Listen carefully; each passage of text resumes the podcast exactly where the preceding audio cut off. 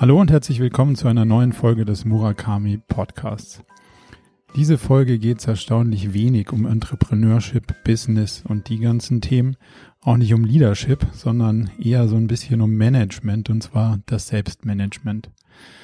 Ich habe ähm, einen sehr spannenden Kollegen kennengelernt, Christian Weyer, der ist Chiropraktiker, was natürlich für alle Business-Interessierten jetzt erstmal ein bisschen komisch klingen mag. Aber durch viele Behandlungen und gemeinsame Zeit, die ich auf seiner Liege verbracht habe, haben wir einige Themen sehr spannend andiskutiert und sind zu vielen Aspekten gekommen, die aus der Chiropraktikerwelt, aber auch aus der Businesswelt, wie wir sie betreiben, irgendwie sinnvoll erscheinen, wenn es darum geht, wie man ein sinnvolles Leben gestaltet. Das haben wir zum Anlass genommen, ähm, mal eine gemeinsame Diskussion zu dem Thema zu führen, die ein bisschen länger ist und die wir jetzt in Podcast-Form auch aufgenommen haben, um die ganzen Themen Stressreduktion und Überforderungsmanagement so ein bisschen auch aus der gesundheitlichen Perspektive mal zu beleuchten und neben OKRs auch einige Tools und Tipps und Tricks an der Hand zu haben, die man äh, vielleicht für sich und sein Leben anwenden kann, um äh, langfristig durchaus performant zu bleiben, aber auch den Spaß an der Sache nicht zu verlieren und vor allen Dingen seine Gesundheit zu behalten. Umso mehr freue ich mich nun auf die Diskussion mit Christian und ich hoffe, sie hat euch genauso gut gefallen wie mir.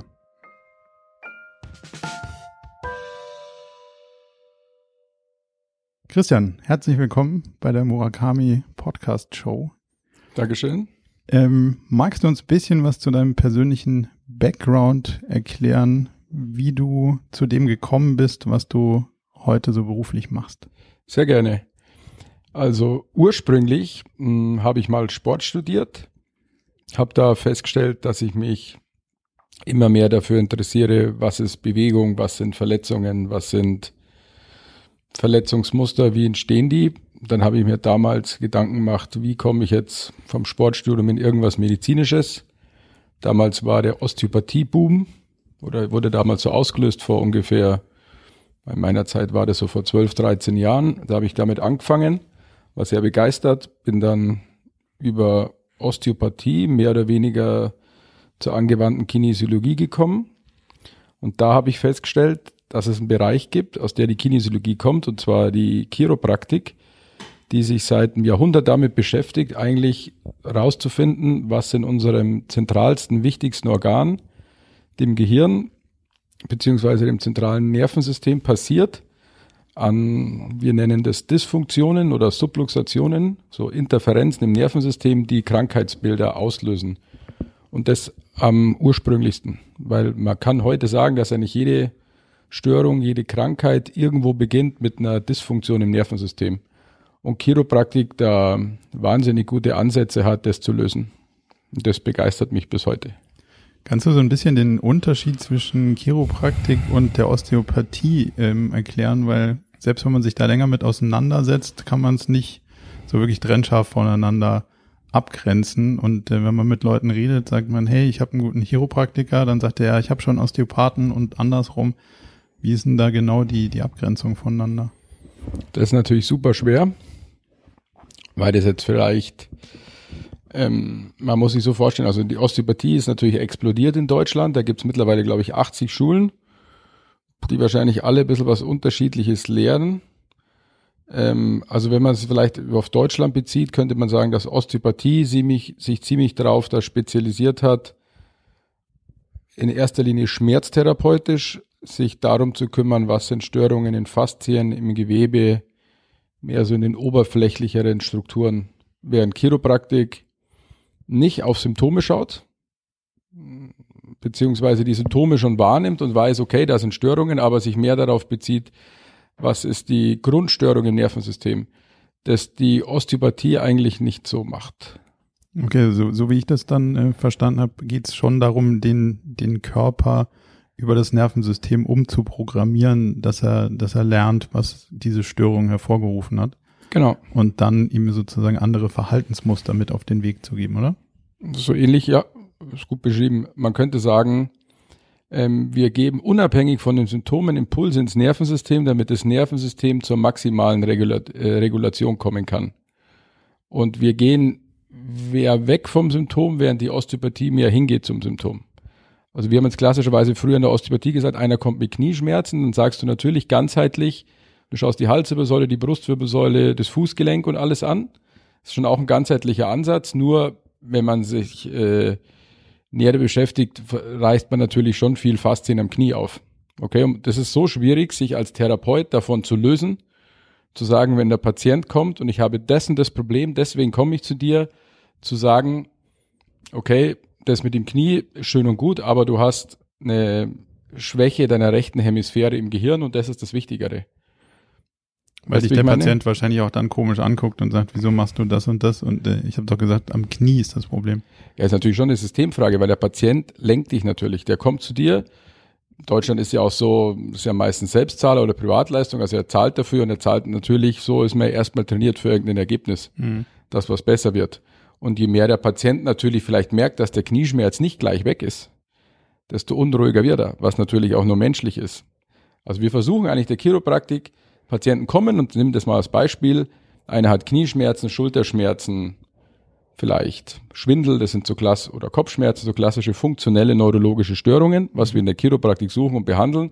Und dann versuchen wir eben das nicht von dem einen Symptom, sondern auf die ganzen Symptome in einen Komplex zu bekommen, dass er das versteht, warum das da ist und zu gucken, wo ist übergeordnet die Ursache, wie ich jetzt gerade gesagt habe, so als einfaches, also ist kein einfaches Beispiel, aber ist ein Beispiel, dass zwischen linker und rechter Gehirnhälfte irgendwas nicht funktioniert und der Output im Körper wird so, dass du schief wirst, deine Struktur sich verändert und du deswegen immer nur Knieschmerzen kriegen kannst. Mhm. Und da kannst du Faszien so oft aufreißen, wie du willst. Du kommst auf Dauer nicht aus diesem Problem raus. Okay, das musst du quasi umprogrammieren und dann das gesamte Verhaltensmuster Das ist ändern. Ziel der Sache. Okay. Du, wenn man jetzt hingeht und bei Wikipedia einfach mal äh, nach Chiropraktik äh, sich erkundigt, dann ja. ist dann ist natürlich da irgendwie der der dritte die, der dritte Absatz, dass die Wirkung ein Stück weit umstritten ist oder nicht nachgewiesen ist. Wie weit kommst du da so gerade in Deutschland ähm, noch mit in Berührung, dass Leute sagen, ja, das ist noch nicht bewiesen oder das ist äh, nicht anerkannt oder das ist auch gefährlich?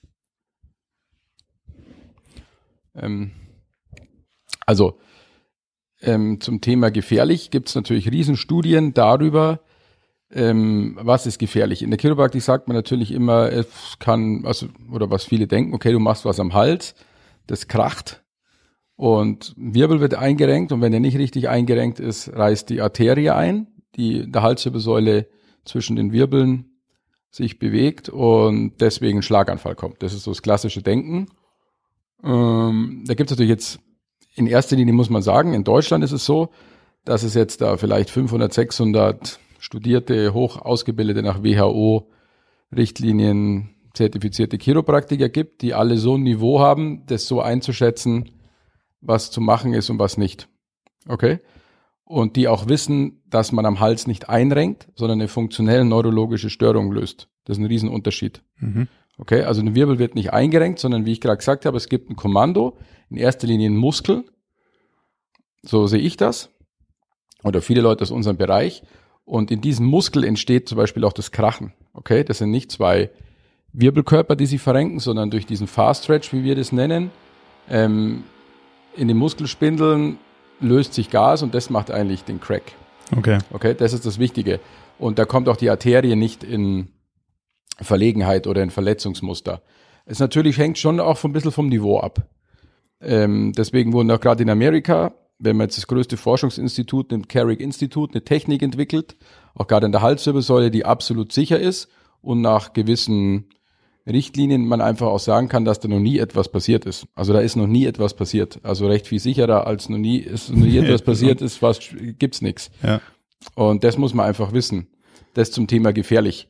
Ähm, ist klar. Also du musst natürlich sagen, immer die Frage, wer kommt, wenn jetzt jemand kommt, der sagt, ich bin 95 und habe 60 Jahre lang zwei Schachteln Rehwal am Tag geraucht und fünf Flaschen Wein am Tag trunken, wenn er so alt wird, dass die natürlich die Gefäße nicht mehr so gut sind, jetzt gerade im Hals, äh, ist natürlich vollkommen klar, aber da ist wahrscheinlich viel gefährlicher eine schnelle Bewegung vom Hals auf als der Straße als ein als Adjustment. Genau. Es ja. ist immer schwierig zu sagen, du gibst eine Justierung in einen Bereich, wo du was gesund machst oder das eine bessere Funktion herstellt, als es davor war. Bei davor ist ja eine Dysfunktion.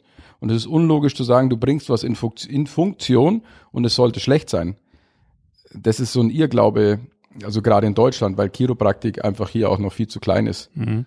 Kannst du, kannst du ein bisschen was dazu sagen, was den Chiropraktiker in Deutschland von dem äh, amerikanischen Sprachraum äh, unterscheidet? Weil da gibt's ja auch sogar unterschiedliche Wortdefinitionen, oder? Stimmt, also ich meine, prinzipiell kann man natürlich sagen, dass Chiropraktik was Amerikanisches ist, weil es kommt aus Amerika. Das heißt ja, bei uns nennen sich ja auch viele amerikanische Chiropraktik, das ist definiert. Einfach weil in Amerika seit, ich glaube, 100 Jahren gibt's Universitäten und da diese Doctors of Chiropractic, die man kennt von Amerika, die kommen alle aus einem universitären Background. Während es in Deutschland einfach anders ist, dass wir Heilpraktiker oder Ärzte sind, die über lange Schulungen, Seminare, wie wir jetzt ein Aufbaustudium, diese Titel erlangen und dann dieselbe Stundenzahl haben. Man sagt immer so bis zum Master 6.500 Stunden, dass es vergleichbar ist mit dem Medizinstudium und denselben ähm, Hintergrund haben, dass ein akademischer Background ist. Nur mhm. kommen wir eigentlich alle, die meisten, es ändert sich jetzt ein bisschen in Deutschland, seit zwei Jahren gibt es ja die Universität in Hamburg, ähm, postgraduiert sind. Das ist eigentlich der Riesenunterschied. Was teilweise natürlich Vorteile hat, muss man auch sagen. Also wenn du sagst, du bist Arzt oder Heilpraktiker und manche sind da zehn Jahre im Beruf oder wir haben Leute bei uns beim Verband, die sind Chefärzte, Professoren für Orthopädie und natürlich du den Background hast eigentlich aus Medizin, medizinischer Sicht, den jetzt ein Doktor of Chiropractic nicht hat, also mhm. rein für die Gesellschaft, was Schulmedizin ist und Hintergrund, wie der Körper medizinisch funktioniert, ist halt so, genau. Was uns jetzt beide verbindet und so ein bisschen auch den, den spannenden Teil der Diskussion ausmacht, ist ja, dass, dass ich als Berater und Unternehmen das Thema Stress immer mehr irgendwie wahrnehme, wenn das darum geht, dass man mit den Teams, die wir sehen, ihre Ziele definiert und du aus deiner Perspektive ähm, natürlich eine Menge gestresster Leute als Patienten hast. Was würdest du sagen, wie viel Patienten oder wie viel Prozent deiner Patienten haben irgendwie stressrelatierte äh, Probleme? Also wo würdest du sagen, ist so die Prozentzahl der Leute, die, die sich die Probleme hausmachen durch zu viel Stress im Alltag? Ähm, was man halt vom Grundprinzip ähm, verstehen muss, ist, dass es kein, also jedes sagen wir mal, jede Störung oder jedes Problem am Körper, das du wahrnimmst, ob es jetzt ein Rückenschmerz ist, Kopfschmerz, du kannst nicht schlafen, du bist nicht konzentriert, immer daraus erfolgt, dass du gewissen Stressoren unterliegst, also ist gleich Stress. Mhm. Ähm, und dein Körper also sich quasi an die, die Adaptation an deine Umwelt, an die Faktoren, die auf dich einfließen, nicht mehr richtig regeln kann und deswegen ein Problem entsteht. Also eigentlich könnte man sagen, jeder Mensch, der was spürt oder wie sagst du, kommst mit Rückenschmerzen, zu viel Stress aus irgendeiner Richtung auf ihn einfließt, damit der, ähm, der Körper diese Adaption nicht mehr schafft und du deswegen Probleme bekommst. Also wir definieren immer seit der Gründung in der Chiropraktik drei verschiedene große Stressthemen, die sind psychisch, emotional, körperlich, physikalisch oder chemisch toxisch. Okay? Also mhm. du kannst jetzt sagen, als einfaches Beispiel ein Mikrotrauma oder ein Mikrostress ist Sitzen je mehr du natürlich sitzt über Jahre, wird es eher ein Makrotrauma. Makrotrauma wäre jetzt eine Verletzung, ein Unfall, die auf dein System einwirkt. Ähm, psychisch kannst du natürlich sagen, ganzen Tag ein bisschen der Alltagsstress, wie du als Unternehmensberatung. Du hast viel Druck, musst viele Informationen verarbeiten. Großer Stress wäre zum Beispiel ein Schicksalsschlag in der Familie, Tod. Das kennt ja jeder oder hoffentlich nicht jeder, aber wenn man jetzt was Exorbitantes in dem Umfeld passiert, dass das so richtig im Mark und Bein geht, da merkt man mal, wie der psychische Stress dein Nervensystem belastet und du es am ganzen Körper führst. Mhm. Und diese Art ganzen Sachen machen mehr oder weniger, sagen wir mal, die Summe der ganzen Sachen, die in deinem Leben einfließen, führen dann bei deinem Körper irgendwann zu dem Punkt, dass es einfach nicht mehr so geht, außer dass er dir Schmerzen anzeigt, Symptome bildet, wenn du Pech hast, mehr daraus entsteht. Also du würdest sagen, dass das Stress ähm, sich so ein Stückchen weit als die Summe von einer Menge Stressoren irgendwie definieren Kann man sagen, lässt. Ja. Und die sind, ähm, viele davon sind quasi in unserer Umgebung, in unserem Alltag eingebaut.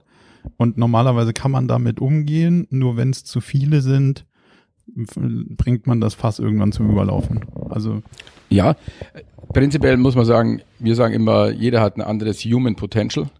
Also es gibt natürlich Menschen, die halten mehr aus wie andere. Mhm. Es gibt Leute, die sind 90 und rauchen, trinken viel Alkohol, haben Haufen Stress und sind gefühlt, sind sie 90, also sie sind erstmal so alt geworden.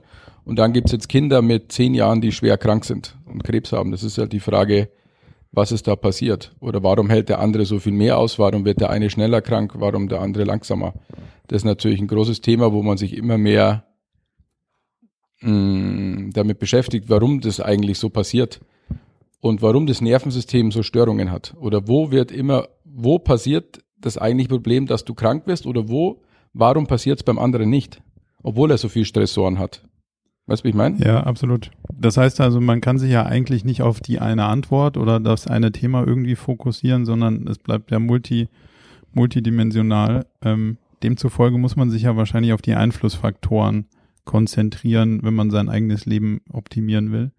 Welche Einflussfaktoren sind denn das, die du jetzt deinen Patienten irgendwie mit auf den Weg gibst, die sie überdenken sollten? Wahrscheinlich, wenn sie, wenn sie unter einer ganzheitlichen Betrachtung zu dir kommen und sagen, wie soll ich denn mein Leben anders gestalten? Was sind da so die, die größten Einflussfaktoren auf die Gesundheit? Also das als erstes natürlich auf das, was ich mich spezialisiert habe, sind, wir betrachten eigentlich sechs Säulen der Gesundheit. Und das ist jetzt zum Beispiel was, was in der Chiropraktik vielleicht anders ist als in anderen anderen medizinischen Professoren, bestimmt auch äh, Profes Professionen, äh, wie jetzt in der Osteopathie, Orthopädie, weiß der Kuckuck, ein Hautarzt. Nicht um das schlecht zu sehen, aber wir gucken, was sind die Faktoren oder die Elemente der Gesundheit. Da gehört zum einen dazu Schlaf, Psyche, Ernährung, Trinken ähm, und die Funktion des Nervensystems. Die Funktion des Nervensystems ist das Einzige, was du eigentlich selber nicht in der Hand hast. Okay? Mhm. Dafür brauchst du mich. Deswegen sage ich den Leuten, du machst bei mir ein Programm. Angenommen, du kommst jetzt mit Rückenschmerzen und Kopfschmerzen und einem Schwindel, dann hast du funktionell neurologische Störungen. Die kriegst du selber nicht hin. So viel meditieren kannst du normal gar nicht oder so viel schlafen oder wie man sich das vorstellt oder so viel Smoothies kannst gar nicht trinken. Das ist alles wichtig, Ja. aber das muss gelöst werden durch jemand wie mich. Dann begleitend Schlaf. Was ist richtiger Schlaf? Psyche ist natürlich, hängt ein bisschen davon ab, aber wie, was kannst du in deinem Alltag verbessern, dass du nicht zu viel psychischen Stress unterliegst? Wie kannst du dich richtig ernähren? Wie kannst du richtig trinken? Und jetzt gerade mit Trinken ist ein einfaches Beispiel. Mm, Jetzt sagt man 0,3 Liter pro Kilogramm Körpergewicht. Wer macht das schon wirklich? Und jetzt kannst du dir vorstellen, dein Körper, als einfaches Beispiel, dein Nervensystem kommt immer unter massiven Stress, wenn du nicht genug Wasser hast. Also das heißt, wenn jetzt manche sich überdenken, was muss ich alles essen, was muss ich alles tun, manche müssen einfach nur mal einfach damit anfangen und sagen, okay, ist mein Wasserhaushalt richtig, gehe ich früh ins Bett, weiß ich das überhaupt, wie ich schlafe und so weiter. Und so kann der Körper aus diesem Konzept heraus, unserer Meinung nach, maximal in Regulation und zurück zur Gesundheit kommen. Und bietet auch mehr Adaptation gegen den Stress im Alltag. Wenn du jetzt sagst, du liebst deinen Beruf als Unternehmensberater und er hat viele tolle Dinge für dich äh, parat, aber du musst halt neun, acht, neun, zehn Stunden am Tag natürlich unter Strom arbeiten, weil du erfolgreich sein willst, dann musst du gucken, wie du all die anderen Dinge auch optimierst, weil dann sind wir beim Thema, dein Körper kann den zusätzlichen Stress nicht auch noch adaptieren und das führt zwangsläufig immer eher Richtung Krankheit als Richtung Gesundheit. Also das heißt, ich muss natürlich sehen, dass ich die ganzen anderen, ähm, die ganzen anderen Felder, die du angesprochen hast, unter, unter Kontrolle halte, ähm, beziehungsweise positiv beeinflusse. Und Mhm. ähm, nach deinem Vortrag, ich war mal auf einem deiner Vorträge, da, da ging es auch um das Thema sich bewegen. Also danach irgendwie, wenn man einen anstrengenden Tag hatte, du hast so eine Faustformel, wie viel Minuten sitzen macht eine Minuten laufen, glaube 15 Minuten waren das. Ich viel gelernt habe, so vom Carrick Institute, die definieren so, das wichtigste, wichtigste Bewegung, die wir als Menschen haben, ist jetzt nicht unbedingt im Yoga-Studio oder am Tennisplatz oder am Golfplatz, sondern ist einfach das, wofür wir natürlich designt sind und das ist auf zwei Beinen gehen. Und je weniger wir das im Alltag machen, desto mehr Probleme bekommen wir eigentlich. Mhm. Und jetzt sagt man so, okay, spazieren gehen, richtig aktiv, Arme und Beine. Auch wenn es manchmal ein bisschen bescheuert ausschaut. Viele bewegen ihre Arme gar nicht, gell? Wenn man so analysiert. Das ist auch so einfach wie sonst was. Aber das, man sagt, man sollte eigentlich pro Stunde sitzen, 15 Minuten gehen. Ach So was, okay. So, das wäre jetzt gut. Also wenn du sagst, du sitzt jetzt acht Stunden, da gehst danach eine Stunde spazieren. Ja. So einfach wie das wär's. Das, zum Beispiel. Das habe ich jetzt durchaus in meine Tage zwar nicht ganz regelmäßig, aber durchaus äh, regelmäßiger eingebaut. Das ist nach, nach so einem langen Tag gehe ich dann nochmal so eine Stunde um den Block abends. Ähm, ist gut. Mit, mit den Armen und den Beinen. Das schaut in der Tat irgendwie ein bisschen bescheuert aus, aber ja. wenn einen keiner sieht, dann ist es, dann kommt man sich nur selber doof vor, dann ist ja. auch, ist auch wieder in Ordnung. Ähm, aber ich merke schon, dass das durchaus einen positiven Einfluss auch hat, weil man dadurch Super. auch so ein bisschen aus seinem äh, aus seinem Hamsterrad so ein bisschen gedanklich auch rauskommt und plötzlich dann nochmal in eine Bewegung kommt, die jetzt auch genau nicht leistungsgetrieben ist. Also wo es nicht heißt, jetzt muss ich auch noch trainieren oder ich muss noch irgendwie für einen Marathon trainieren oder äh, joggen gehen, sondern einfach sich nur mal ziellos zu bewegen, ist durchaus da, glaube ich, schon eine, eine entspannende Geschichte. Man sollte einfach immer mehr lernen. Man muss einfach im Alltag Rituale entwickeln. Mhm. Das wir mal besprochen haben, sondern du hast jetzt auch wir hier in der Praxis, man sieht viel Menschen, man nimmt viel Energien auf, auch jetzt du im Alltag. Und man muss einfach Rituale entwickeln, auch am Ende des Tages, bevor der Tag startet, wie ich mich darauf vorbereite. Also im Endeffekt so ein bisschen auch du auf deinen Tag wie ein Sportprofi auf seinen 100 Meter Lauf. Das deins natürlich ein bisschen mehr als vielleicht 10 Sekunden, aber du musst wissen, was mache ich in der Früh richtig, starten wir in der Früh richtig. So, wenn du jetzt richtig wenn du richtig falsch machst, dann in der Früh haust dir zwei Kaffee rein, weil du zu spät aufgestanden bist, isst eine Butterbreze, gehst in die U-Bahn, hast Monster viel Stress, schaust dann noch 58 Katastrophennachrichten auf äh, ARD an, in der Früh in den Tagesthemen und dann ist dein System schon so viel mit Stress beladen, so funktioniert ein Nervensystem, dass es erstmal richtig, richtig lange braucht, da rauszukommen. Dann gehst du in dein Büro, sitzt ein bisschen, hast Stress und weißt da gucken und dann kann dein, ist dein System schon maximal überstresst. Und danach machst du es selber und hetzt wieder nach Hause und trinkst am besten noch eine Flasche Rotwein, weil du denkst, die bringt mich runter. runter ja. So, du kommst aber nicht runter. Und du merkst am schönen Spaziergang, das ist zum Beispiel ein einfaches Ritual, mhm. wo man sagt, jetzt vielleicht noch in der schönen Gegend mit einer netten Musik oder, oder, dann kriegen deine Sinne wieder positive Signale und dein System kann runterfahren. Mhm. Absolut. Also das, das habe ich gerne und gut eingebaut und das funktioniert auch. Das mit dem Trinken ist nicht immer ganz so einfach, versuche ich aber auch. Ähm, jetzt hast du ja Tipps für besseres Schlafen. Ja. Ähm, Lieblingsthema. Ja. Was würdest du da sagen, sind die zwei, drei wesentlichen Erfolgsfaktoren beim, beim besseren Schlafen? Also beim Schlafen an sich ist natürlich von den Schlafempfehlungen geschichtlich natürlich immer viel äh, falsch gelaufen. Jetzt weiß man seit ein paar Jahren, auch von den Functionalology Guys aus Amerika, dass eigentlich Bauchschlafen das Sinnvollste ist. Früher war das natürlich auch so mir angefangen mit der Praxis, wenn wir gesagt haben, Leute kommen mit Nackenschmerz und hast analysiert, ah, wie schlafen Sie denn auf dem Bauch? Ah, schauen Sie genau, das ist Ihr Fehler. Heute weiß man, dass die Nackenschmerzen, die in der Nacht entstehen, nicht unbedingt so sind, dass die vom falschen Schlafverhalten kommen, sondern weil dein Tag so schlecht war, dass du es in der Nacht nicht richtig verarbeiten kannst. Weil prinzipiell wir natürlich dafür designt sind, das klingt zwar kurios für viele, aber auf dem Bauch zu schlafen. Und das aus dem einfachen Beispiel, weil diese Halswirbelsäule, die Kurve der Halswirbelsäule für unser ganzes System so entscheidend ist und wir ständig diese Links-Rechts-Bewegung brauchen. Und das machen wir natürlich nur, wenn wir auf dem Bauch schlafen. Das ist mal das erste für den Hals. Und die ganze andere Wirbelsäule, Brustwirbelsäule, Lendenwirbelsäule, kommt eigentlich nur in normale Position, in schöne Position, wenn wir auf dem Bauch liegen. Das heißt, Platz eins ist Bauchschlafen. okay. Das klingt kurios. Ja. Platz zwei ist natürlich so ein bisschen der Wechsel auf die Seite. Das macht auch jeder. Äh, Männer vielleicht Kissen zwischen die Beine, weil sonst, mm, damit die Beine ein bisschen parallel sind. Bei Frauen ist das fast egal. Das ist so ein bisschen ein Wechsel. Ja? Das muss man sich vorstellen zwischen Bauch und Seitschlafen. Was halt einfach nicht passieren darf, ist auf dem Rücken schlafen, was vielen älteren Leuten passiert. Das mhm. heißt, ähm, man kommt aus dieser Rückenlage nicht mehr weg, weil sie anders nicht mehr schlafen können. Und das trainiert natürlich die Funktion der Halswirbelsäule und vom Nervensystem da oben in so eine schlechte Position, dass der Kopf irgendwann steif wird und der Körper immer und immer mehr abbaut. Was würdest du sagen, ist ähm, von der Position jetzt unabhängig ein guter Rhythmus oder, oder wie wichtig ist Rhythmus für guten Schlaf? Dass du meinst, ähm, zu festen Uhrzeiten oder ist das total wurscht oder? Ich glaube, das Rhythmus schon. Interessant, da gibt es natürlich jetzt andere Sachen. Es gibt ja Cristiano Ronaldo, der schläft fünfmal 90 Minuten am Tag, der wirft natürlich alles über den Haufen. die Frage, ob das natürlich nur kurzfristig für ihn zum Erfolg führt. Da gibt es so einen bekannten Schlafforscher, der nur so Kurzschlafprogramme macht. Was ich denke, was wichtig ist, also für den Alltag, ist auf jeden Fall, ähm, dass man schon ausreichend Schlaf hat. Das klingt immer komisch, es gibt Leute, die schlafen wenig mehr. Also ich denke, dass schon wichtig ist. dass man sein individuelles Level da hat. Wem sechs Stunden reichen sechs, wem acht, ja, zehn ist bestimmt zu viel. Ähm, das kann dann fast nicht sein, dass man so viel braucht, blöd gesagt. Ähm, allerdings, wo, wo ich ein großer Fan davon bin, ist, wenn man sagt, also tagsüber, dass man sich eine Pause einbaut in seinen Alltag und sagt, so wie früher am Land der klassische Mittagsschlaf, so Mittagsruhe, wo ich herkomme am Land. Früher habe ich mich immer aufgeregt, wenn ich als Kind Fußball spielen wollte, aber das ist, ich glaube, so als Reboot für ein Nervensystem, so der klassische Powernap, ja. ist, glaube ich, eine Sensation. Und das kennt ja auch jeder, wenn man sagt, mittags so 20 Minuten in Ruhe, wie man danach aufwacht und sich denkt, boah, man ist richtig klar, so ein bisschen verstrahlt.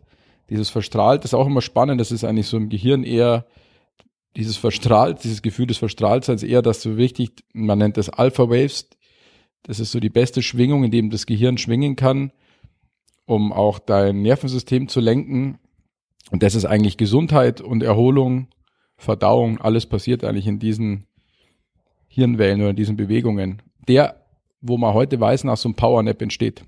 Gar nicht also, so einfach, sich in so einem normalen Büroumfeld irgendwie mittags ne, 20 Minuten aufs Ohr zu hauen. Wahrscheinlich. Das ist klar, man muss halt immer nur, das ist, ist schon klar. Die Frage ist nur, was die Alternative ist. Ja, also das ist dann auch ein Investment in die eigene Gesundheit, so, auch. so Wege zu finden. Genau so siehst du ja auch das Thema ähm, Chiropraktik als, als Tool, weil man ja oft gefragt wird, wie, wieso geht man da jetzt dauerhaft hin? Also wieso hilft das nicht? Ähm, du siehst das ja als, als Invest statt als äh, Problemlöser. Ja, also prinzipiell definieren wir bei uns drei verschiedene Phasen. Intensivphase, Stabilisierungsphase, Präventivphase. Jede Phase ist wichtig. Klar ist, die Leute kommen am Anfang und sagen, mein Problem ist, ich möchte, ich möchte keine Kopfschmerzen haben, kein Schwindel, keine Rückenschmerzen, besser schlafen oder das nicht mehr so viele Sportverletzungen haben. All diese Dinge. Und in der Intensivphase versucht man eigentlich das System so zu programmieren, dass dein Nervensystem oder dein Gehirn wieder Kontrolle über den Körper bekommt. Okay? Und mhm. da verschwinden auch die Symptome. Deswegen ähm, versucht man dann aus dieser Phase in die nächste kommen zur Stabilisation. Aus dieser Stabilisation, wo man vielleicht nicht mehr so oft kommt, dann irgendwann in Prävention. Und Ziel der ganzen Sache bei uns ist es eigentlich in der Praxis, wir wollen vom Pain erklären, dass es eine Dysfunction ist und von dieser Dysfunction zur Prävention, zur Performance.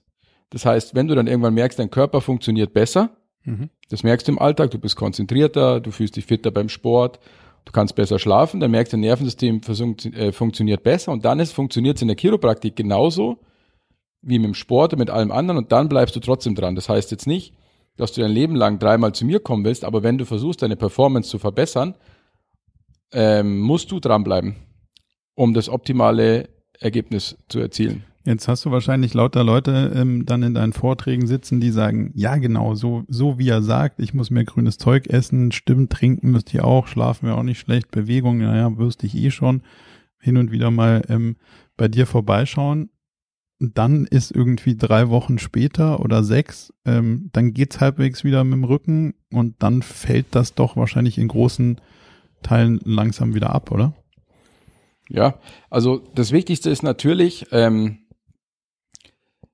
dass du als Patient oder als jemand, der zu mir kommt, ähm, in der Zeit so ein bisschen den Prozess annimmst und das auch als Prozess verstehst. Das heißt, du startest irgendwann bei dem Punkt, du kommst mit deinen Symptomen, wir analysieren, was ist in deinem Leben nicht so gut, du sitzt zu viel, bewegst dich zu wenig, isst zu viel, Schmarren, wir analysieren das, versuchen das umzustellen, schauen, wie bewegst du dich besser. Wir lehnen immer von dem Care-Plan. Okay, das heißt, mhm. wir machen immer Phasen und sagen, okay, du kommst jetzt acht Wochen und dann sagen wir nach acht Wochen, was hat sich für dich verbessert? Du hast die und die Sachen, den Sport, die Ernährung, den Schlaf umgestellt für dich, weil wenn du selber nichts änderst, passiert auch nicht so viel. Also Hexen kann ich auch nicht. Und ich trainiere dein Nervensystem neu, dass du auf ein höheres Level kommst. Okay? Ja. Und je mehr du natürlich in dein Leben einbaust, desto mehr kommst du in Stabilität und desto nachhaltiger wird's natürlich. Man weiß heute neurowissenschaftlich, das kommt auch von den Carrick-Jungs aus Amerika, weiß man eigentlich, dass so richtige Veränderungen im Nervensystem nach 83 Tagen, das ist neurowissenschaftlich definiert, kommt. Das heißt, den größten Fehler, den wir in der Medizin machen, wenn du sagst, du gehst zum Orthopäden und kriegst eine Spritze, das ist super gegen deinen Schmerz, aber es hat nichts mit Heilung zu tun. Und das kann man heute neurowissenschaftlich beweisen, dass du nie in eine sogenannte Heilungsphase kommst. Also dein Körper ähm, kommt nie wirklich aus diesem Muster raus, in den du ihn über Jahre reinprogrammiert hast. Sondern okay. immer nur in kurz weniger Schmerz und dann wieder ähm, so, dass man es nicht mehr merkt oder dass nicht mehr störend genug ist, was dagegen zu tun. Genau. Aber du, du holst dich da nicht aus dem, aus diesem Muster raus. Genau. Hast du Techniken, die du den, den Leuten mit an die Hand gibst, um über diese Veränderung sozusagen ähm, oder über das Problem mit der Veränderung hinwegzukommen? Also sowas wie eine WUP-Technik zum Beispiel habe ich mal gelesen. Hast du irgendwelche Techniken, die du den Leuten mitgibst, um, um die Veränderung dauerhaft in ihrem Leben zu implementieren? Wie meinst du genau mit Technik? Ähm, also mentale Techniken. Dieses WUP zum Beispiel sagt, ähm, du musst dir erst Wish du sozusagen, du musst dir den, den, den Wisch, also deinen Wunsch sozusagen vorstellen und dann ähm, gibt's dazwischen, zwischen dem Wunsch und dem Output, den der, den der Wunsch mit sich bringt, gibt's noch ein Obstacle. Ähm, du wirst immer wieder Schokolade essen, wenn du sie im Kühlschrank hast, so ungefähr. Ähm, und dann brauchst du einen Plan und der Plan sagt, wenn du keine Schokolade zu Hause hast, dann ist das äh, Obstacle, nämlich du rennst immer an der Schokolade im Kühlschrank vorbei, schon auch gelöst und deswegen kannst du natürlich viel einfacher deine ähm, Verhaltensmuster ändern. Ähm, das hätte mich nur interessiert, ob du so mit, deinen mit deinen Patienten irgendwie ihnen, ihnen mentale Tricks mit auf den Weg gibst, wenn einer sagt, ja, Mai, also ich hätte ja gern mich mehr bewegt, aber dann war wieder, da hat wieder einer angerufen und dann war der Tag schon wieder vorbei. Spannend. Diese WUP-Technik, die geht mir jetzt gleich, die beschäftigt mich jetzt. Gabriele Oettingen heißt die, glaube ich, die äh, Erfinderin. Die also, was wir jetzt so ganz banal machen, ist zum Beispiel, jetzt nimm mal ein einfaches Beispiel, jemand kommt und sagt, ähm, man denkt ja erst, man geht zum Behandeln, weil man sagt, man hat einen Schmerz, oder? Und dann mhm. fragt man, warum bist du da? Sagt er, ja, ich habe Rückenschmerzen. Dann sagst du, super, die hast du seit 20 Jahren, warum bist du heute da? Sagt er, ja, ich habe Rückenschmerzen. Dann sagst du, ja, ja, okay. Wie lange hast du die schon? Sagt er, okay, ja, forscht mal ein bisschen rum, 15 Jahre. Dann sagt man, okay, was waren die Lösungen? Dann gehst natürlich in deine klassische Pyramide rein, gehst zum Orthopäden, Physio, wird immer ein bisschen besser, nicht? Und dann sagen wir, okay, dann kommen wir ein bisschen dahin, was stört dich denn jetzt extrem, dass du sagst, du hältst den Rückenschmerz nicht aus? Das kennst du vielleicht auch. Mhm. Und dann sagt jetzt einer, okay, mh, hm, wenn ich ehrlich bin, beim Golfen zwickt's. Okay, und dann ist gut und dann guckt man natürlich erstmal, was bewegt ihn denn, was ist so wichtig beim Golfen. Dann vielleicht jetzt, okay, du machst, das machst mit deinen Freunden zusammen, ist deine ganze soziale Aktivität und so weiter. Die Leute brauchen oft so einen ähm, Push, wo sie sagen, weißt du, eigentlich spürst du Symptome schon ganz lange. Also es gibt kaum jemand, der sagt, mit zwölf Jahren komme ich auf eigene Faust, weil das natürlich auch nicht schwierig mit zwölf Jahren, mhm. aber dass du sagst, jetzt möchte ich mich behandeln lassen wegen meinen Rückenschmerzen. Oder zwölf ist ein bisschen übertrieben, man sagt mit 20, kommt keiner drauf. Dann irgendwann kommst du mit 40 drauf und sagst, okay, weil deine ganze soziale Aktivität und so gefährdet ist. Oder vielleicht deine Geschäftsbeziehungen auf dem Golfplatz. Dann hast du einen ganz anderen Emotional Button. Okay. Okay, und den versuchen wir, jetzt wenn du sagst, so ein bisschen zu drücken, dass wir den Wert auch nach oben bringen, wie wichtig es ist, das mache ich mit zum Gespräch, wie wichtig es ist, sich da wieder hinzukämpfen. Und dann fangen Leute natürlich schon auch an zu investieren, weil es verrückt ist, wie lange Leute ihren einfachen Schulterschmerz aushalten, der sie im Alltag zwar den ganzen Tag schmerzt und sie ärgert, aber nicht dazu bewegt, zum Behandeln zu gehen. Mhm. Weißt du, wie ich meine? Also du gibst ihnen quasi den Nutzen, also das Bild des Nutzens, dass sie, dass sie damit generieren können, wenn sie wieder schmerzfrei Golf spielen können oder wenn, Sozusagen. wenn sie da die, die sozialen Interaktionen wieder genießen können und solche Sachen, statt nur ähm, auf der, auf dem, der Schmerzfreiheit. Also wir versuchen eigentlich zu erklären, dass Schmerz eigentlich nur prinzipiell ähm, kommt ja ein Symptom nur durch chronische Ignoration von irgendwelchen oder durchs chronische Ignorieren von irgendwelchen Ursachen. Und wir versuchen dann einfach beizubringen, dass ein Symptom eigentlich was Gutes ist, weil es zeigt dir den ganzen Tag an, dass dein Körper irgendeinen Adaptationsvorgang hat oder mit irgendwas nicht mehr zurechtkommt und du eigentlich Hilfe brauchst. Das ist eigentlich ziemlich schlau vom Körper. Mhm. Und da versuchen wir einfach beizubringen, wie wichtig das ist und das aufs nächste Level zu setzen. Und zu sagen, wenn dein Golfschwung nicht funktioniert, dann das und das alles passiert. Und so du eigentlich die Wichtigkeit darin erkennst, wie wichtig es ist, deinen Körper zu pflegen. Und das nicht nur für sechs Wochen, dass du keine Schulterschmerzen mehr hast und in denselben Strudel wieder reingehst, sondern dein Leben lang das so begleitest und diesen riesen, dieses riesen Outcome durch Chiropraktik oder solche Therapien bekommst, dass du immer fitter und leistungsfähig oder einfach so bleibst. Das heißt, du gibst ihnen dann irgendwie den Weg in die Performance aus der Prävention raus. Das ist unser großes Ziel. Okay. Was sind denn so die meisten Gründe, warum Patienten gestresst zu dir kommen? Ähm, also in der heutigen Zeit ist es mit Sicherheit so, wenn man von Stress redet, dass es natürlich wahrscheinlich psychisch emotional ist durch viel zu viel Stress, Druck im Alltag, Stress am Arbeitsplatz und so weiter. Also um dieses große Thema herum. Also es, wenn man jetzt diese anderen zwei Säulen nimmt, wie natürlich körperliche Belastung oder Verletzungen, diese physikalisch körperlichen Traumen oder diese chemisch toxischen, das glaube ich jetzt so ein bisschen, dass es nicht mehr so ein Fokus ist, sondern in unserer, sondern in unserer ähm, Welt, in Deutschland oder in der zivilisierten Welt, in der hochentwickelten Welt, das immer mehr Thema wird. Immer mehr Druck im Alltag, immer mehr psychische Belastungen und die spiegeln sich in deinem System so wider, dass sie als Symptome irgendwo auftauchen. Also wir beschäftigen uns ja extrem viel mit dem Thema Ziele. Glaubst du, dass das, dass die Leute zu ambitioniert sind mit sich selber und sich immer irgendwie in den, in den ähm, ja, Wettbewerb mit anderen stellen und dadurch sich selber eigentlich völlig überfordern? Also, hm, das mit Sicherheit. Ich glaube, dass Leute unterschätzen im Unternehmeralltag, wo ihre Grenzen sind. Und ähm, man sich ja vorstellt, immer dieses höher, schneller, weiter. Ich will mehr tun als der andere natürlich zwangsläufig, wenn man es gesundheitlich nimmt, immer zu dem Ergebnis führt, dass der Karren an die Wand läuft. Also du kannst ja dieses klassische Unterne in der Unternehmensberatung, ich arbeite 14 Stunden oder wenn ich Leute in der Praxis habe und sage, kommst du um 6 Uhr abends, ja, das ist noch ein bisschen zu früh, dann mache ich noch, ich mache erst um 7 Mittagspause und finden das lustig. Mhm. Ähm, schon irgendwie auch lustig ist oder es hat ja ein bisschen so einen Trend. Allerdings ist, wenn man sich mit dem Nervensystem beschäftigt, das überhaupt nicht möglich, dass du 14, 16 Stunden effektiv arbeitest, weil dein System überhaupt nicht funktioniert. Ja. Oder Leute, die sagen, in der zweiten Tageshälfte bin ich einfach nur müde, das ist einfach eine Überlastung. Und du bräuchtest eigentlich erstmal Entlastung, damit du wieder auf einem hohen Level arbeiten kannst.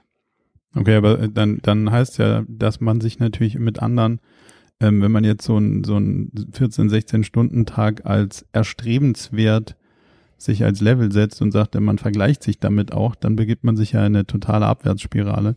Aus der komme ich ja alleine eigentlich nicht wieder raus. Nee, also du brauchst nicht, was man natürlich immer mehr lernen muss, wenn man natürlich das machen will, ist, du brauchst einen unfassbar intelligenten Ausgleich mit Therapie, mit Ritualen, mit dem intelligenten Bewegungsprogramm und jetzt vielleicht nicht irgendwie, was man so kennt, jetzt mache ich zum Ausgleich noch Langstreckenrennfahren oder Rennradfahren oder Triathlon, das ist natürlich alles, was, was deine Systeme noch leerer macht. Mhm. Sondern da musst du natürlich, je mehr du tust und je, je höher du performst, ähm, desto mehr sinnvollen Ausgleich brauchst du. Wie zum Beispiel durch Chiropraktik, wie vielleicht Meditation, wie natürlich gesunde Ernährung, in Anführungszeichen, wie natürlich danach spazieren gehen, dass du dein System immer wieder runterbringst. Und je mehr du es überfährst, ähm, desto intelligenter musst du sein es ist natürlich prinzipiell einfach, wenn du 14 Stunden am Tag arbeitest, pff, wahrscheinlich nur wenigen vorherbestimmt, dass sie das wirklich gesund überleben. Ja. Egal wie viel. Da kannst du dir wahrscheinlich die fünf besten Chiropraktiker, die drei besten Meditationstrainer, da kannst du alles in einem Team vereinen. Das wird für die am Ende des Tages auch schwierig. Ja, ich stelle das auch fest, das macht wenig Sinn, ähm, die Sachen dann auch noch zu professionalisieren. Also das dann auch noch in seinen äh, Kalender zu, zu packen. Ähm, da kommt man ja relativ schnell äh, auf die Idee, wenn man sagt, so jetzt beschäftige ich mich mal mit den Sachen, die einem gut tun, dann ist ja der nächste Impuls, ah, das muss ich jetzt professionell und richtig machen. Ähm, und dann habe ich eigentlich schon das nächste Stressthema geschaffen. Das ist richtig. Nämlich jetzt dann auch den, den Sport zu professionalisieren und dann auch noch das Entspannen zu professionalisieren. Ähm, ich glaube, mein, also meine persönliche Erfahrung ist, dass genau das Gegenteil irgendwie davon hilft, nämlich nicht noch den Kalender weiter voll zu packen, sondern einfach mal ganz entspannt irgendwie zwei, drei Lücken drin zu lassen und zu sagen, ja, es wird schon was kommen, langweilig wird er mir erfahrungsgemäß nicht, aber ich pack das jetzt nicht auch noch voll und dann ein Stück weit auch dem Lustprinzip zu folgen, ob ich jetzt heute Morgen mehr Lust auf Meditation habe oder vielleicht auch einfach mal um Block zu gehen. Ähm, die Freiheiten muss man sich ja wahrscheinlich auch einplanen in dem ganzen Thema. Wie siehst denn du die Themen für dich? Also wie findest du deine Richtlinien und Prioritäten für deinen Alltag? Ich kann natürlich durch das, dass ich vielleicht selbstständig bin, habe ich ein bisschen den Luxus, dass ich natürlich sagen kann, erstens sind meine Tage ein bisschen unregelmäßig gestaltet. Also ich habe keinen Tag, wo ich gleich anfange, wo ich gleich aufhöre. Dann habe ich natürlich ein gewisses Team an Therapeuten, wo ich hingehe. Jetzt nicht nur Chiropraktik, sondern auch zum Beispiel bioenergetisch. Ich mache einmal Yoga. Ich zwinge mich jetzt zum Beispiel nicht zu viermal Yoga, wie es manche machen, auch wenn ich denke, für meine Beweglichkeit wäre es nicht schlecht, aber das ist mir jetzt zu viel und ich will auch, wie du sagst, nicht in den Zwang reinkommen. Das ist ganz, ganz ähm, schwierig, weil auch Leute wie wir, die vielleicht lernen, professionell zu sein oder erfolgreich zu sein, natürlich immer mit diesem, mit dieser Programmierung zu tun haben. Und natürlich, wenn du anfängst mit Yoga und das gewohnt bist, vielleicht Erfolg zu haben, willst du da dann auch auf einmal die ganze die Ergebnisse sehen. So sind wir irgendwie auch konditioniert. Hm. Das ist wahrscheinlich auch der Fehler, den vielen passiert, wenn sie sagen, ich bin erfolgreich als Ingenieur, als Unternehmensberater, als Anwalt und dann suchen sie sich einen Sport und dann stecken sie da natürlich denselben Ehrgeiz rein, weil sie es von klein auf immer so gelernt haben ehrgeizig sein zu müssen. Deswegen bist du natürlich erfolgreich, aber eigentlich musst du ein bisschen das andere lernen. Und wir lernen natürlich auch immer weniger äh, mit einfach Langeweile Zeit, wie es vielleicht in unserer Jugend Gott sei Dank noch so war, ohne Social Media, ohne Computerspiele, sich einfach irgendwie selbst zu beschäftigen und die Gedanken kreisen zu lassen. Das finde ich ja das Spannende an Yoga, dass man erst gut ist, wenn man nicht gut ist. Also, ja, das stimmt. ja, aber natürlich genau, wie du beschreibst, auch angefangen und äh, mir hier irgendwie versucht, so zu Benchmarks zu setzen und zu sagen, ah, jetzt komme ich gar nicht auf den Boden oder da kann ich mich überhaupt nicht hindehnen oder bei der Übung checke ich gar nicht, was die von mir wollen, um dann rauszufinden, dass eigentlich der Trick dabei ist, dass es eben genau nicht darum geht, irgendwas gut zu machen und auch nicht, dass das Alignment der Posen irgendwie das ist, worum es ähm, worum es da geht. Und das fand ich das Interessante, dass es genau einem dahin trainiert, ähm, sich von den Sachen frei zu machen und sagen, der, der Erfolg ist, dass, dass man da ist und nicht, ähm, wie weit man irgendwie in die Dehnung kommt. So. Das ist natürlich in der Gruppe dann auch schon wieder schwierig, weil du hast natürlich dann 15 andere und siehst, der macht, das ist halt wahrscheinlich was Natürliches, dass man denkt, hey, der kann die Pose besser, so trainiere ich mich hin. Das ist halt auch an so Gruppendynamiken wahrscheinlich ein bisschen das Schwierige. Aber das ist das die große Kunst und das lehrt einem das ja, dass man genau damit irgendwie sich von den anderen frei machen muss. Und also die gesamte Yoga-Lehre geht ja in die Richtung, dass man, dass, dass man das irgendwie für sich erkennt, dass es eben äh, gerade da auf der Matte, neben der Matte, wo auch immer, keine Competition ist. Und das ist ja der, ich stelle mir die, die, die größte Frage, die ich mir so stelle in letzter Zeit ist, warum tun wir uns das alle an? Das ist eine gute Frage. Ja. Ähm. ich habe eine, ich habe eine Theorie. Ähm, bin mal gespannt, ob du die aus deiner gesundheitlichen Perspektive irgendwie teilst. Je mehr ich mich damit beschäftige, warum wir uns das antun, so als Gesellschaft, komme ich zu zwei ganz grundlegenden Triebfedern. Das eine ist Anerkennung und das andere ist Angst vor, sagen wir es mal, Verarmung, äh, Misserfolg, also so die, die ganz basic Bedürfnisse. Ähm, Wobei natürlich auch ein Stück von Angst äh, vor, vor verlorener Anerkennung, das steckt dann natürlich auch ein bisschen mit drin, aber so die grundsätzliche Verlustangst und die, das Streben nach Anerkennen, damit würde ich sagen, kann man den Großteil der, ähm, der Beweggründe, sich selber irgendwie über den Haufen zu schießen, wahrscheinlich ganz gut einschätzen, oder? Ja, ich glaube auch.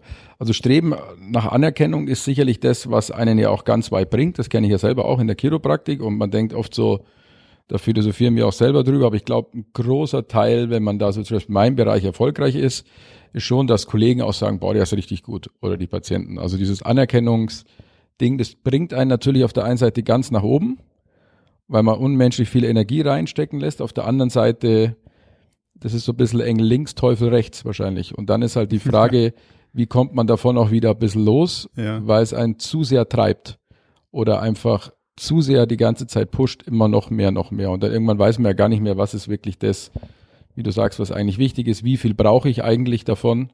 Wie viel brauche ich generell zum Leben? Wie viel Geld brauche ich? Macht es mich eher krank oder gesund mhm. und so weiter. Und die Balance ist sicher das Schwierigste überhaupt. Und das ist natürlich auch an den ganzen Sport-Competition-Sachen. Da denkst du schlau, du machst was zum Ausgleich, aber bist wieder in dieser Anerkennungsmühle drin. Du kommst aus deinem Büro, bist erfolgreich, gehst eine Stufe weiter, gehst zum Sport und bist eigentlich wieder drin. musst noch mehr rennen als der andere und noch mehr Kilos heben als der neben dir und dann kommst du wieder genau in der gleichen. Das hast du einfach so gelernt, weil das in dir drin ist, weil das dich erfolgreich gemacht hat. Und es ist nicht in deiner Natur drin zu sagen, jetzt bist du beim Group Fitness der schlechteste. nee, weil du, wahrscheinlich nicht, ja. weil dich das, weil dich den ganzen Tag alles, du schüttest nur die Glückshormone aus, das kennst du durch den Alltag und in der Schule und immer warst du erfolgreich, dass du das nicht willst. Und deswegen ist es schwierig für dich zu akzeptieren, ach, jetzt bin ich einfach mal der Schlechteste. Und was machst du in der Freizeit? Ach, ich bin bewusst der Schlechteste. Ist ja erstmal was komisches. Ja, oder ich bin bewusst, bewusst, dass es mir wurscht ist, wer ich bin. Also diese Yoga-Nummer ist natürlich, äh, gerade wenn man als Typ damit anfängt, schon eine, eine lustige Selbstübung, ähm, irgendwo hinzugehen, wo man äh, wahrscheinlich dann einer der wenigen oder der einzige Typ ist, plus dann Sachen zu machen, wo man von sich selber eingestehen muss, dass man sie nicht kann dass man sie auch nicht versteht so von Anfang an. Das ist schon irgendwie ein hartes mentales äh, Brett, was man da erstmal durch, durchbohren muss. Ähm, aber ich glaube, wir müssen lernen als Gesellschaft irgendwie so genau diese Muster zu durchbrechen, nämlich immer der, der Beste sein zu wollen, sondern ähm, einfach mal auch irgendwie zu sein. Allein, dass man schon irgendwo da ist, ist ja schon der, der, der erste und wahrscheinlich auch einzige Schritt, der, der wirklich sinnvoll ist. Hast du da irgendwelche ähm, ja, Techniken oder so, die, die man nutzen kann, um solche mentalen Muster zu durchbrechen? Also, ähm, ich persönlich glaube schon, dass ein Chiropraktik, also jetzt erstmal aus chiropraktischer Sicht, ein chiropraktisches Adjustment, also eine Justierung, mm, mit das Maximalste ist, was du in dein Nervensystem einfließen lassen kannst, was solche Muster durchbricht. Mhm. Also jetzt nicht so auf medizinischer Ebene, sondern so eher auf spiritueller Ebene. Also jeder kennt es, der justiert worden ist, dass er sich danach denkt, puh, was war das jetzt? Du hast Oder, es mal Download aus, aus dem Universum. Ja, das sagt ein guter Freund von mir immer aus der Chiropraktik. Da bin ich hier rausgelaufen und hatte durchaus irgendwie das ist anders, gell? Leicht, leichtes Gefühl, wie hast du es genannt, verschallert zu sein. Verschallert. Das ist einfach, weil deine Brainwaves in, anders schwingen und das ist eigentlich das, wo sie hinschwingen sollen. Das ist so, als Kinder sagt man immer so, diese Tagträumer, wo man sagt, ach, man ist der unkonzentriert, aber der schwingt, die Kinder schwingen eigentlich in den richtigen, in den richtigen Wellen. Das ist so ganz klassisch Alpha Wave, Parasympathikus, ich bin verschallert. Viele sagen auch in der Geschichte, große Physiker hatten diese großen Eingebungen in so ganz, nennen wir es verschallerten Momenten weil da dein Gehirn zwar verschallert ist, aber eigentlich auf der höheren Ebene funktioniert. Also dein ganzes System.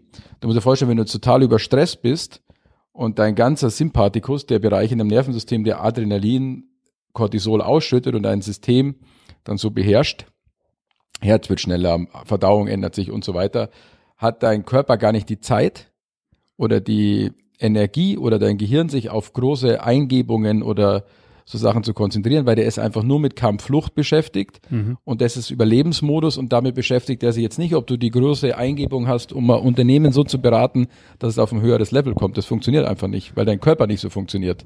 Das ist ein lustiger, lustiger Punkt. Ähm, das war der einzige Trick, den ich gefunden habe, um, um sich aus einer Performance, aus dieser Performance-Betrachtung heraus selber ähm, zu erklären, warum man das dann doch alles machen sollte weil man nur so in der Lage ist, irgendwie die größeren ganzen Themen irgendwie zu erkennen, zu überblicken und zu anderen Lösungen zu kommen, als wenn man immer auf, äh, auf Vollgas versucht, einfach nur zu arbeiten.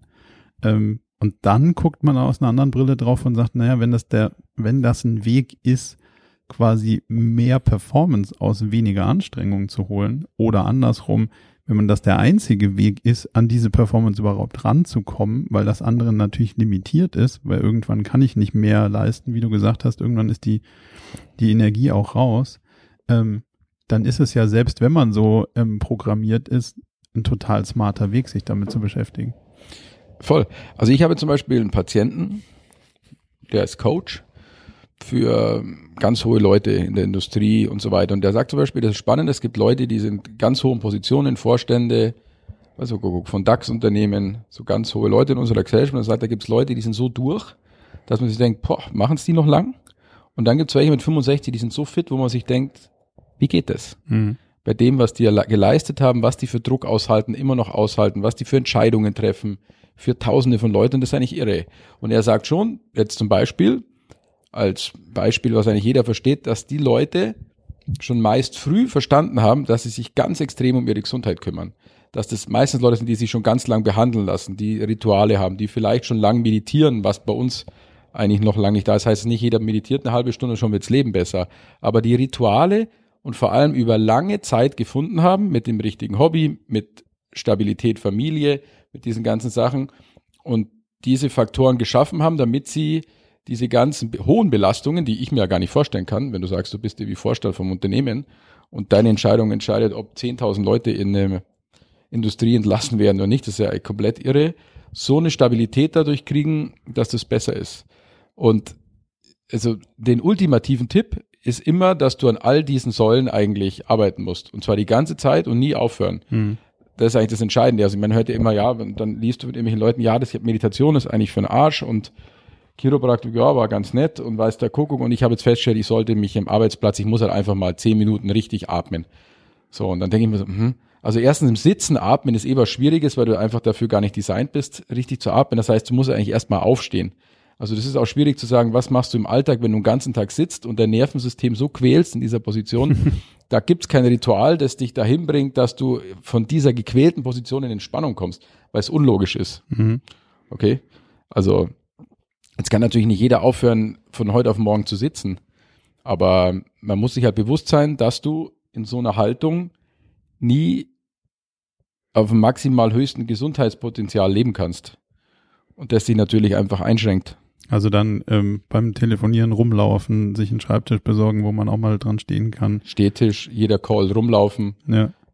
Dann natürlich für den Nervensystem an Überflutung mal in die Ruhe wenn du sagst, du hast einen Garten draußen im Büro, dann wäre es vielleicht schlau, wenn du den Call nicht in deinem, wie nennt man das, Coworking Space ja. mit 50 anderen Leuten machst, sondern wo natürlich äh, deine Sinne so viel Informationen aufnehmen, dass dein Nervensystem das ja die ganze Zeit verarbeiten muss.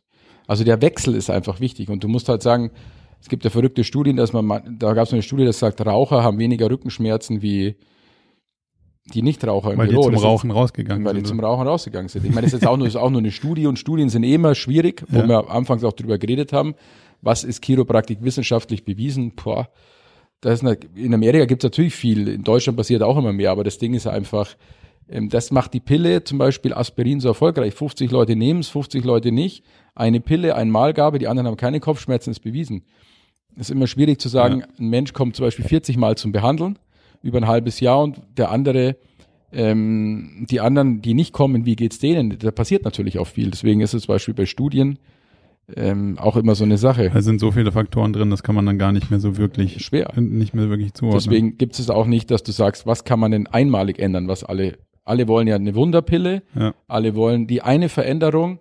Was muss ich anders machen, dass alles besser wird? Das geht nur mit viel Aufwand, weil du auch vorher viel Aufwand betrieben hast, dass es in die schlechte Richtung geht. ja, das ist leider das Investment in die verkehrte Richtung war Sozusagen. Ja auch, war ja auch einige Jahre. Das sind Sachen, die wir jetzt auch paar Mal in den letzten Tagen diskutiert haben, dass man diese Techniken und den ganzen Kram eben nicht im geschützten Raum wie so ein Retreat oder sowas ähm, einfach nur einmal anwendet und dann sagt, oh ja gut, jetzt habe ich das ja mal gemacht, sondern ähm, dann führst du schon die Diskussion, ja, das kann ich in meinem Alltag nicht einbauen. So haben wir gestern einen Workshop gemacht, da war eine dabei, die gesagt, oh, Meditation ist ja ganz interessant, aber kriege ich in meinen Workshop nicht äh, oder kriege ich mich nicht in, in mein Leben ähm, eingebaut? Und dann haben wir gesagt, naja, aber in so einer Workshop-Situation zum Beispiel kommst du ja auch dauernd unter Stress. Und das, was mich da irgendwie halbwegs ankert, ist, dass man in so Situationen dann immer wieder zurückkommt und sagt, so, das atme ich jetzt mal weg auf dem Weg irgendwie raus, zwei Minuten äh, äh, zur Toilette, kannst du dich da mal irgendwie auf deinen Atem fokussieren und kannst sagen so, und dann kommst du wieder rein und dann ist die Welt schon gar nicht mehr so dramatisch, wie sie zwei Minuten vorher irgendwie war. Das sind, glaube ich, Sachen, die wir viel mehr lernen müssen, in, in den Alltag zu integrieren. Das bestimmt. Also jetzt mal generell ähm, ist es ja schon bei uns so, also wenn man jetzt mal München nimmt, so bestimmt als mit die proaktivste Stadt in Deutschland, weil natürlich ein gewisser Wohlstand da ist. Die Leute wissen, wie, wie wichtig Gesundheit ist, natürlich da auch rein investieren können. Man muss natürlich immer mehr verstehen, ähm, was natürlich wirklich wichtig ist, weil es bei uns natürlich auch teilweise schon, wie du vorher gesagt hast, fast in die andere Richtung geht, dass wir aus dem Sport und Ausgleich fast übertreiben. Mhm. und ähm, nicht sagen können, okay, jetzt arbeite ich neun Stunden Vollgas durch und danach gehe ich zwei Stunden zum Triathlon und denke, das ist mein Ausgleich, sondern einfach die ganze Zeit gucken im Alltag, was sind die kleinen Dinge, die ich wirklich optimieren kann. Sowas wie, wenn ich mir einen Tee mache, haue ich da nicht irgendwie so einen bescheuerten Teebeutel rein, sondern verstehe mal, was Tee eigentlich ist, kaufe mir eine Genau. Teekanne, setze mich dann irgendwie fünf Minuten hin und warte, bis der Tee irgendwie gut ist, dann habe ich auch irgendwie schon eine kleine Pause wieder in den Tag eingebaut. Nicht um eine Pause zu machen, sondern um, um vielleicht mal das Gehirn wieder in die richtige Richtung zu Freilich. lenken. Und es hängt natürlich auch von der Qualität vom Tee ab. Das ist wie mit allem. Du kannst jetzt hier zum Wurzelsepp gehen, im Glockenbachviertel, da kriegst du halt eine andere Qualität an dem guten Tee und kriegst vielleicht noch eine Analyse oder machst mal ein Blutbild, ob vielleicht deine Leberwerte schon leicht erhöht sind vor lauter, Vor lauter Kaffee. vor lauter Weißwein und Kaffee. ja, gibt's. ja. Also mh, nicht nur Weißwein und Kaffee, sondern allein, was wir in unserer jetzt Wohlstandsgesellschaft einfach den ganzen Tag zu uns nehmen, ist schon alles gut. Aber wir, durch das, dass wir uns natürlich alles leisten können, nehmen wir viel zu viel Eiweiß auf. Wir können theoretisch dreimal am Tag Fleisch essen, was auch welche machen, weil wir es uns einfach leisten können. Und das ist dann nicht so, weil ich sage, mal, so viel, so viel Alkohol trinke ich ja gar nicht. Es kommt ja viel auch über den Weg, einfach was zum Beispiel der Leber unmenschlich belasten kann. Sind Eiweiße ein Problem? Ich dachte, Aminosäuren ist das, was man am, am meisten unterversorgt ist, wenn man jetzt von so einer äh, Mikronährstoffgeschichte und sowas ausgeht. Ja, das ist jetzt, ähm, da machen wir natürlich ein bisschen auf Fass auf. ähm, prinzipiell ist immer die Frage, was Unterversorgung, Überversorgung ist. Ob wir, wie manche in den Theorien sagen, wir brauchen, wir kriegen über unsere natürliche Ern- Ernährung gar nicht mehr alles her, weil und so weiter. Ähm, prinzipiell kann man sagen, je mehr Stress, desto mehr brauchst du. Das heißt, es bringt dir nichts. Da sind wir wieder bei falscher Adaptierung, zu sagen, okay, ich habe so viel Stress am Tag, deswegen ähm, nehme ich jetzt zum Ausgleich Vitamin B12 und weiß der Kuckuck alles zu mir, sondern die Lösung ist ja immer, wie ändere ich meinen Alltag so, dass ich nicht auf einmal am Abend fünf Vitamin B12 Kapseln brauche, weil ich mich so überstress. Hm. Weißt du, wie ich meine? Und ganz banal ist es einfach so, dass wir eine Überernährung haben und äh, wir durch das, dass wir uns alles leisten können und einfach theoretisch auch jetzt gar nicht, weil weil große Konzerne wie Aldi oder weiß der Kuckuck uns es möglich machen, dass wir für 1,50 Euro ein Rinderfilet essen können, sondern dass wir auch einfach den ganzen Tag alles essen können. Keine natürlichen Hungerphasen mehr haben. Bei uns kennt ja kein Mensch mehr eigentlich das Gefühl, richtig Hunger zu haben, wenn Mhm. er sich nicht selber dazu zwingt. Deswegen ist ja heute so 16-8-Fasten, diese Entschlackungen auch mal, dass der Körper oder die Organe wieder richtig lernen zu hungern. Was wichtig ist, gell? Machst du das Ich mach das schon, ja. regelmäßig? Sieht man nicht? Was? Du warst schon, warst schon immer gut beieinander, deswegen äh, würde Ja. ich jetzt nicht gesagt, dass du, dass du spontan angefangen hast zu fasten, aber Also jetzt, äh, ich mache das natürlich auch. Also zurzeit mache ich zum Beispiel sowas, dass ich in der Früh Flohsamen zu mir nehme für meinen Darm. Ähm, mit vorher zwei, zwei, ich trinke ich ein Glas Wasser, dann Flohsamen, einfach für den Darm, weil es gut ist für die Verdauung und so weiter. Und danach trinke ich einen Lebertee, den mir mein Heilpraktiker verschrieben hat. ah, stark. So, und das ist zum Beispiel so starte ich jetzt meinen Tag. Ähm, und natürlich weiß man, das kommt jetzt ein bisschen aus dem Ayurveda, dass was warm ist in der Früh natürlich besser ist und natürlich das System anregt. Und warm heißt ja zum Beispiel ein gesunder Tee. Mhm. Es ist Wahnsinn, auch zum Beispiel, wenn wir sagen, man trinkt teilweise fünf Tassen Kaffee am Tag, warum ersetzt man die nicht durch einen guten Tee? Kaffee ist nichts Schlechtes, ja. Ähm, aber ähm, Wahnsinn, was in Tees, in guten Tees, äh, ganze chinesische Medizin baut sich auf so verrückten Tees auf, wo dann jeder, der mal irgendwo da war beim Chinesen, sagt, boah, Wahnsinn, habe ich einen Tee bekommen, total irre. Mhm. Und meine Hautkrankheit ist weggegangen Ja. oder hat sich verbessert. Und da sieht man mal, was da Power drin ist. Und das ist ja so einfach, das in seinen Alltag zu integrieren. Jetzt mal nur als Beispiel, gell? Statt Also sich beim Chibo so einen Kaffee in der, im Plastikbecher reinzufahren. Gut, das ist natürlich, Chibo-Kaffee ist natürlich der Worst Case. Ja. Also das ist natürlich auch eine Wahnsinnsdimension, dass man sagt, man ist erfolgreich und verdient viel Geld und alles und dann spart man am Kaffee und haut sich in der Früh den Chibo-Kaffee rein. Das ist ja einfach schon was, schon was Verrücktes. Aber es passiert natürlich. Also kenne ich auch. Insofern hat jeder den Fehler auch mal gemacht. Das heißt nichts gegen Chibo, aber man sollte sich halt schon mal Gedanken machen, was man da eigentlich in der Früh macht. Also gerade was Frühstück, ich glaube Mittagessen geht mittlerweile Ja. dass Leute sagen, auch wenn ich es mir gerade ein bisschen leisten kann, zu sagen, es gibt jetzt hier gerade im Glocknerviertel Wahnsinnssachen, wo man gesundes Essen zu sich nehmen kann. Abendessen, glaube ich, machen sich die meisten Leute auch schon viel Gedanken. Aber dieses Thema Frühstück ist schon verrückt. Und so da ist auf dem, auf dem Weg zur Arbeit schnell irgendwo was reingefahren, ohne drüber nachzudenken. Also schöne Butterbreze, obwohl ich schöne Butterbreze und dann schön Kaffee und dann in die überfüllte U-Bahn, das ist schon eigentlich das Schlechteste, was man da früh machen kann. Aber dann, ähm, ja, wie gesagt, es war ziemlich unlogisch. Das Ziel von diesem 16-8-Prinzip ist natürlich, Organe haben diese, haben halt wieder diesen Hungermodus, aber auf der anderen Seite ist wahrscheinlich auch, weil das Frühstück so ein Bullshit ist bei uns in der Gesellschaft, dass man sagen kann, wenn man das einfach weglässt, ist dreimal gesünder, als wenn man es zu sich nimmt. Stark.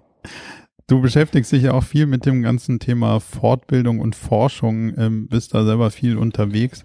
Was sind denn da so aus deiner Perspektive die spannendsten Erkenntnisse, die dir so in der letzten Zeit ähm, über, die, über die Füße gelaufen sind?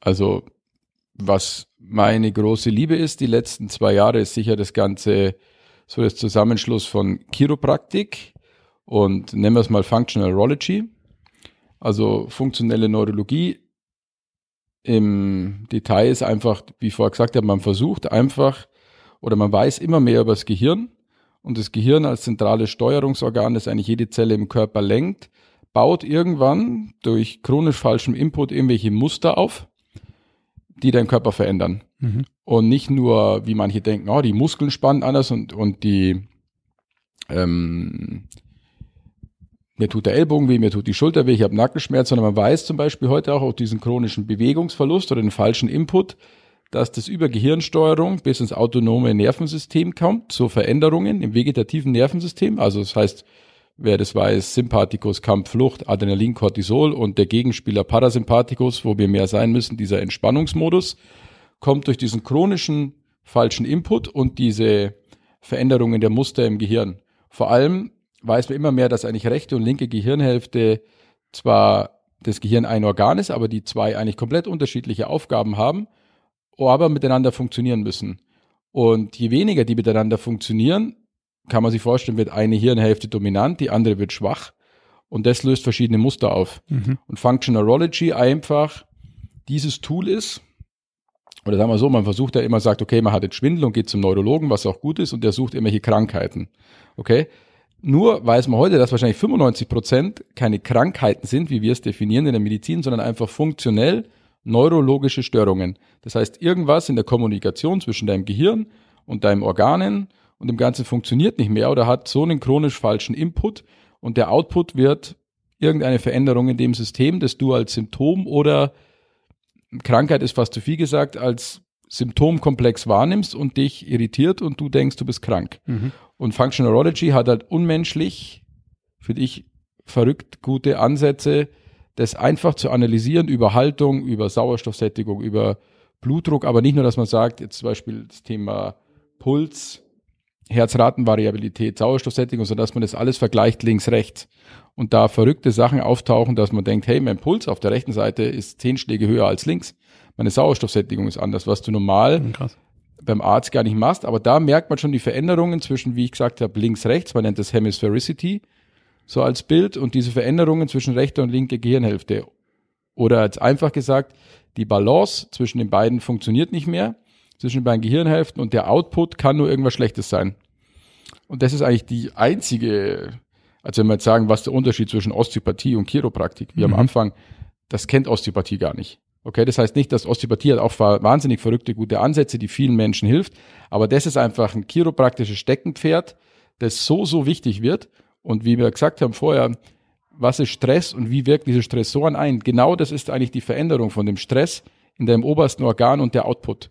Und das begeistert mich so, mich da auf die Suche zu machen und sich weiterzuentwickeln, weil das so, also es gibt Leute, die sagen, Chiropraktik hat die Fähigkeit, die Welt zu heilen. Okay. Das ist jetzt vielleicht ein bisschen übertrieben, aber das ist wahrscheinlich der maximal, finde ich, intelligenteste Ansatz, um diese, um Menschen zu helfen, diese Störungen aufzulösen. Als ein Tool, gell? Also mhm. nicht, dass man sagt, das kann jetzt die Welt so verändern, du gehst nur zum Chiropraktiker und alles bleibt super. Ja. Aber das dir hilft, diese großen Dysfunktionen zu ändern und wieder Richtung Balance zu kommen. Was sind so die Leute, denen man folgen sollte ähm, oder die man beobachten sollte, wenn man, wenn man in das Thema tiefer rein will? Also was sind Autoren, Bücher, die du da empfehlen kannst? Als Laie oder als Therapeut? Erstmal als Laie. Also als interessierter Patient oder als äh, jemand, der sagt, ähm, ich will mich damit ein bisschen auseinandersetzen und, und das Thema von außen mal beleuchten und verstehen, tiefer verstehen, was, was hängt da wie zusammen und wie kann ich das beeinflussen? Also, ähm, was ich ja persönlich gut finde, also in der Chiropraktik kann man sagen, es gibt natürlich das ganze Spiri also viel aus dem spirituellen Bereich. Hm. Da, was ich aus spirituell super finde, ist von Donny Epstein 12 Stages of Healing.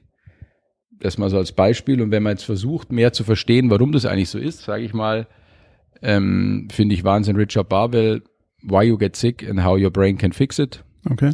Also der erklärt eigentlich eindeutig, wie das Gehirn eigentlich, dass du das Gehirn fixen musst, um deine Störungen im Körper zu lösen. Das finde ich toll. Dann gibt es zum Beispiel in Deutschland einfach hier von unserer von unserem Verband, der Deutsch-Amerikanischen Gesellschaft für Chiropraktik, so ein Heft, das kommt immer wieder raus, Impulse, wo auch viele Chiropraktiker aus Deutschland einfach schreiben, was Störfaktor Stress ist, wie das passiert, was neurologische Fehlentwicklungen bei Kindern sind und so ein bisschen so Aufklärungsinformationsbroschüre. Jetzt mal als einfache Sachen. Da ist natürlich viel in der Chiropraktik, wo man sich denkt, ursprünglich wurden so Greenbooks geschrieben oder die sind eigentlich so prägend für die Chiropraktik in der Philosophie. Das ist natürlich als Laie. Ich habe schon Patienten, die das auch dann teilweise mitnehmen hier. Also wir haben so eine kleine Bibliothek, wo man sich das ausleihen kann, aber das natürlich brauchst natürlich schon ein arges Interesse. Und Hintergrundwissen. Um das zu verstehen. Aber ich finde so Babel, da sind viele schon mega begeistert, um das ein bisschen zu verstehen mit dem Gehirn und so weiter. Wie schaut's mit so einem Joe Dispenza aus? Joe Dispenza zu lesen? Ja. Welches würdest du da empfehlen? Oh, ich mag am liebsten ähm, Becoming Supernatural. Okay. Also natürlich auch so in Bezug auf Weiterentwicklung ähm, persönlich als Mensch, dann liebe ich, du bist das Placebo. Mhm. Also wie man halt selber auch, was er wahnsinnig gut macht, ist ja nicht, dass du, nee, nicht, dass ich das jetzt falsch sage, aber einfach immer einfach versteht, dass man halt selber sein Chef ist und seine und deine Gedanken biochemische äh, Prozesse werden, die deinen ganzen Körper, deine Gesundheit leiten. Das heißt, je klarer, je gesünder deine Gedanken, desto gesünder bist du als Mensch, desto gesünder ist dein Körper. Und sich damit zu beschäftigen und das einem sich klar zu machen oder mit einer gewissen Reflexion auch über den Alltag zu gucken, wie gesund sind eigentlich meine Gedanken oder wie oft habe ich eigentlich am Tag negative Gedanken, wenn ich im Alltag bin und so weiter. Und dann zu verstehen, dass das eigentlich nicht gesund ist, hm, das macht es für mich einfach verrückt oder es ist das, was mich begeistert hat, wo ich das das erste Mal gelesen habe mit Joe Dispenza. Okay. Aber sicherlich einer der größten Genies unserer Zeit. Sehr gut. Den, den muss ich mir auch nochmal näher zu Gemüte führen. Zum Abschluss, ähm, wenn man jetzt sagt, das ganze Thema äh, Chiropraktik ähm, interessiert einen und wie, wie kann man mehr davon erfahren? Wie kann man mehr von dir erfahren? Wir haben vorhin kurz über so Vorträge gesprochen. Was ist da der, der einfachste Weg? Also einfachste Weg bei uns, ähm, sich zu informieren. Wir halten jede Woche ähm, aktuell einen, ab Juni wahrscheinlich wieder zwei, einmal mittags, einmal abends an unterschiedlichen Tagen, einen sogenannten Health Talk. So nennt man das in der Chiropraktik, das ist eigentlich eine Informationsstunde über erstmal unser Praxiskonzept, was ist Chiropraktik, was sind die sechs Säulen der Gesundheit, was kann ich selber machen als Mensch für den Alltag? Und da erkläre ich das Ganze auch genauer, was sind funktionell neurologische Störungen weil gerade ja viele Menschen ja auch so ein bisschen auf der Suche sind oder die meisten ja kommen und sagen, ja, jetzt habe ich Kopfschmerz, ich war schon überall, keiner kann mir helfen.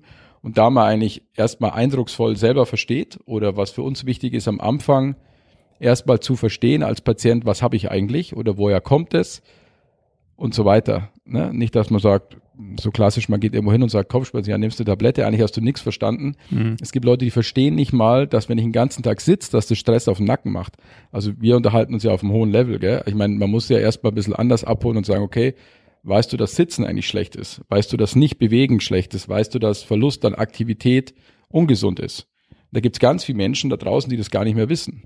Wo man wirklich mit den Basics sozusagen. Basics an anfängt. Und natürlich, wie gesagt, es funktioniert Heilung oder das Ganze Richtung Gesundheit kommt, funktioniert nur, wenn ich auch selber viel weiß, was ich eigentlich besser machen kann. Und deswegen machen wir das, weil du natürlich dafür schon mal über eine Stunde Zeit brauchst, um die Leute zu informieren und viele sehr dankbar sind, weil sie wissen, okay, das und das kann ich auch alles selber machen. Mhm. Also meine Psyche, mein Schlaf, wie wir geredet haben, jede, niemand hat gehört, dass Bauchschlafen gut ist, Seitenschlafen, dass Rückenschlafen schlecht ist. Und all diese Dinge mal basic und da nimmt jeder viel mit ähm, was er machen kann, auch an einfachen Übungen, wie es für den Alltag besser wird. Und dann versteht er auch, was ein chiropraktisches Konzept ist. Wo findet man dich online? Äh, Homepage. Ja. www.chiropraktik-via.de. Sehr gut. Und da werden wir hoffentlich bald auch einen deiner Health Talks dann zum Nachverfolgen finden. Da und hoffentlich auch bald auf YouTube. Sehr gut. Dann danke ich dir ganz, ganz herzlich für die Zeit, für die ganzen aufklärenden Worte und äh, die tiefen Einblicke. Ich danke dir mehr. Und äh, hoffentlich bis bald. Hoffentlich bis bald. Danke, danke dir. Ciao. Ciao.